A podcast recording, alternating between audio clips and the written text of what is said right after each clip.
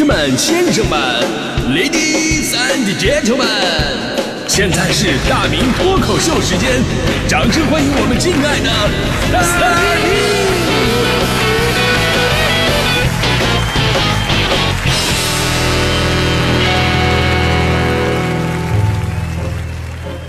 明！好，欢迎各位来到今天的大明脱口秀，我是大明。呃，做了这么长时间节目啊，可能很多朋友啊，只是知道我是一个呃油滑，呃略有才气的中年男子。哈 哈 呃，其实呢，我本质上是一个宝藏男孩儿，我很多的事情没有跟各位说过，比方说我在二十多岁。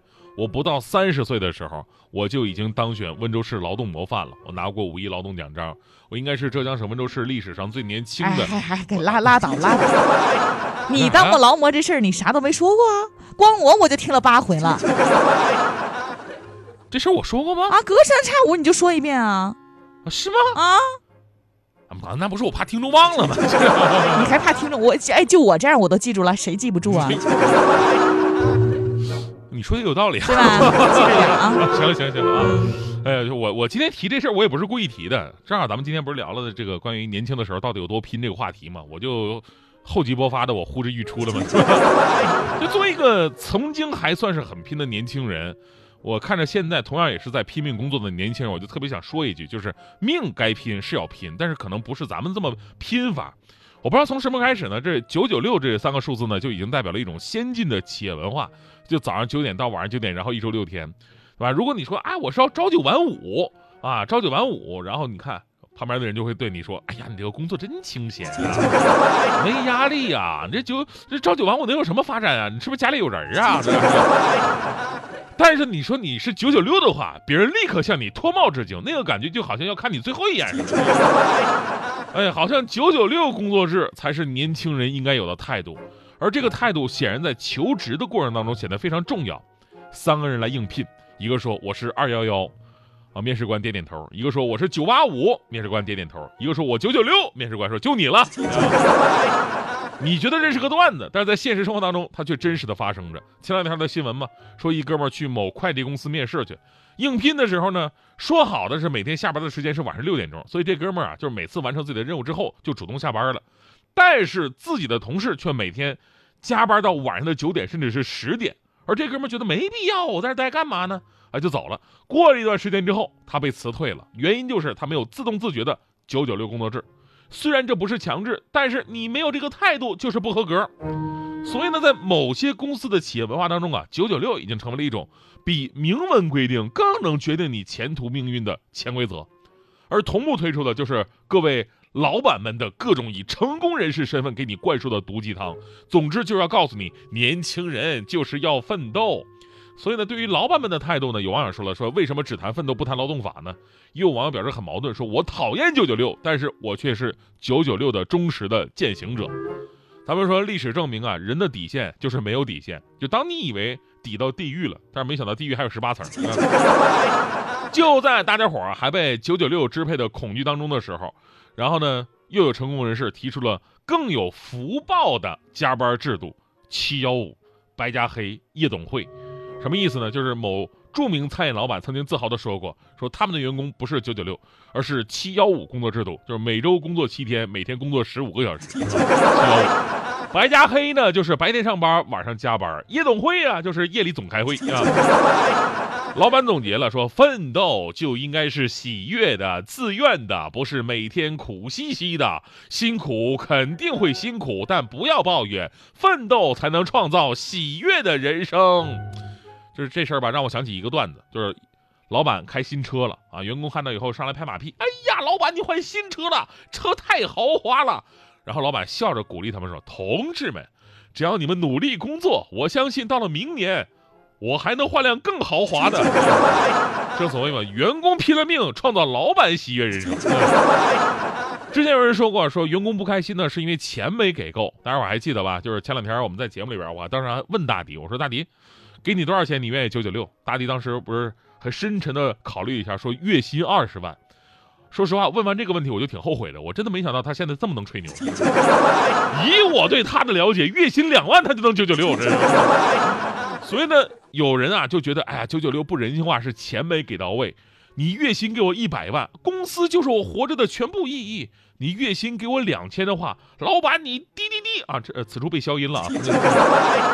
你要马跑，你还想马儿不吃草，还想要马儿跑得快，还每天告诉马儿啊，只要你跑完了，你就有几亿吨草了，兄弟。啊、钱这个原因呢固然很重要，但是我作为一名劳模啊，这我今天第几次提到了。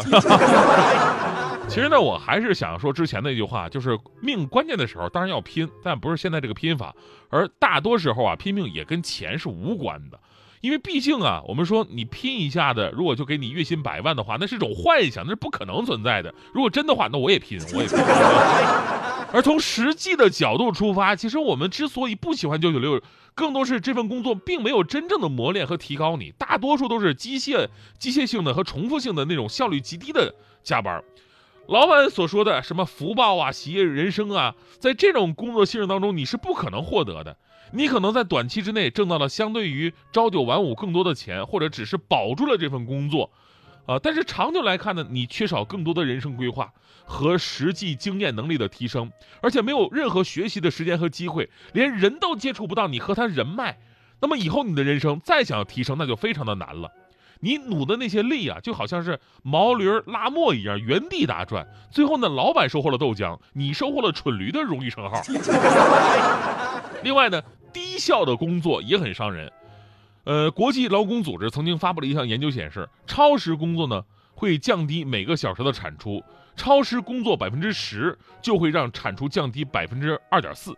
而且更可怕的是，当九九六已经成为了一种企业文化，在这种社会压力的情况之下，老板画出的饼啊，员工们之间这种相互比较的焦虑啊，甚至人和人之间的这种黑色的情绪，都会让人生变了味道。你可以试想一个场景啊，就是当你很累了，你工作的很累了，你跑得很累了，你想休息了，结果呢，就当你休息的一刹那，你看到身边的人还在继续跑，丝毫没有停下的意思，你怎么办？你根本没有办法，你只能爬起来继续跑。我跟你说，这种选择的人还算好的，还有更狠的，就是当你休息了，你看到身边的人还在跑，你实在没办法了，于是你伸出一只脚把他绊倒了。啊，人性啊就是这样的。所以呢，奋斗的年轻人呢，我作为一名劳模，这是我第六次说了，今天 真心的呼吁啊，是的，我们也许改变不了老板们的想法，甚至这个想法已经成为了一种风气了，我们难免深陷其中。但是呢，希望你偶尔歇一歇，让自己喘口气，尤其是。要对着镜子看一看自己，找找未来的自己到底应该是什么样的。最后呢，我也想跟各位老板们说一声啊，真的，员工太敬业吧，听起来是好事，但是从某种角度来说，它又不是什么好事。我觉得培养头脑会更重要一点，毕竟好的工作方法才会事半功倍，反过来真的特别耽误事儿。呃，当然我不是老板啊，我没什么员工什么的，对吧？我就说我养狗的事儿。这个在我养狗的过程当中，我就发现这一点了。人们都希望，哎呀，狗狗啊一定要忠心，把它训练的特别维护主人，对吧？这一点当然好，但是你狗也得有个头脑，你得看清局势。你就说我们家养那狗胖胖那个小泰迪啊，胖胖特别的忠心耿耿。哎，之前大家伙都知道我两只脚都崴了的事儿嘛，啊，我就是遛胖胖的时候崴的嘛。当时场面特别凄惨。黑灯瞎火的，我先崴了右脚，然后左脚找平衡的时候呢，又把左脚给崴了，那 双脚同时崴了。当时我扑通一下给狗跪下了。呃，这段你们一定说啊，我听过了，是吧？哎，这段我是讲过了，但是接下来的故事我没没跟你们说呢。说接下来这个故事我都不好意思跟你们说。我当时我跪在地上啊，我疼的是冷汗直流，我根本挪不了地方，动不了啊。当时好多路过的好心人呢要过来扶我，就在这个时候。忠心护主的胖胖是一顿呲牙咧嘴，汪汪，不许任何外人接近呐！就这么，我在地上跪了十分钟，没有人能近身，你知道吗？后来我实在没辙了，我是跟狗一起爬回家的。我，对胖胖，你有必要那么敬业吗？有什么？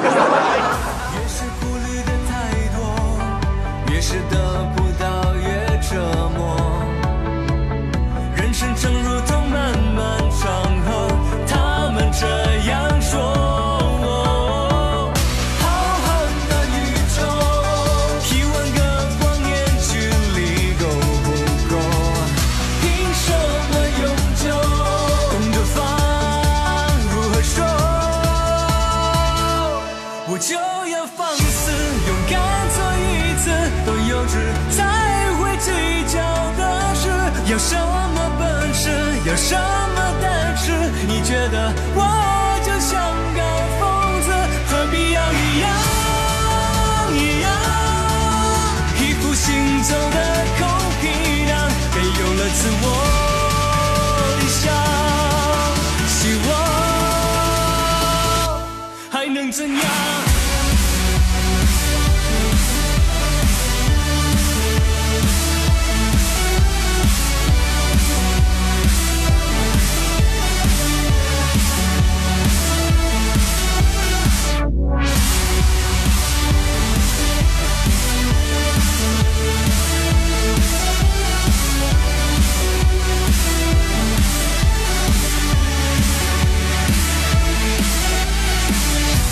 是害怕的太多，越是变得唯唯诺诺。人生如果就这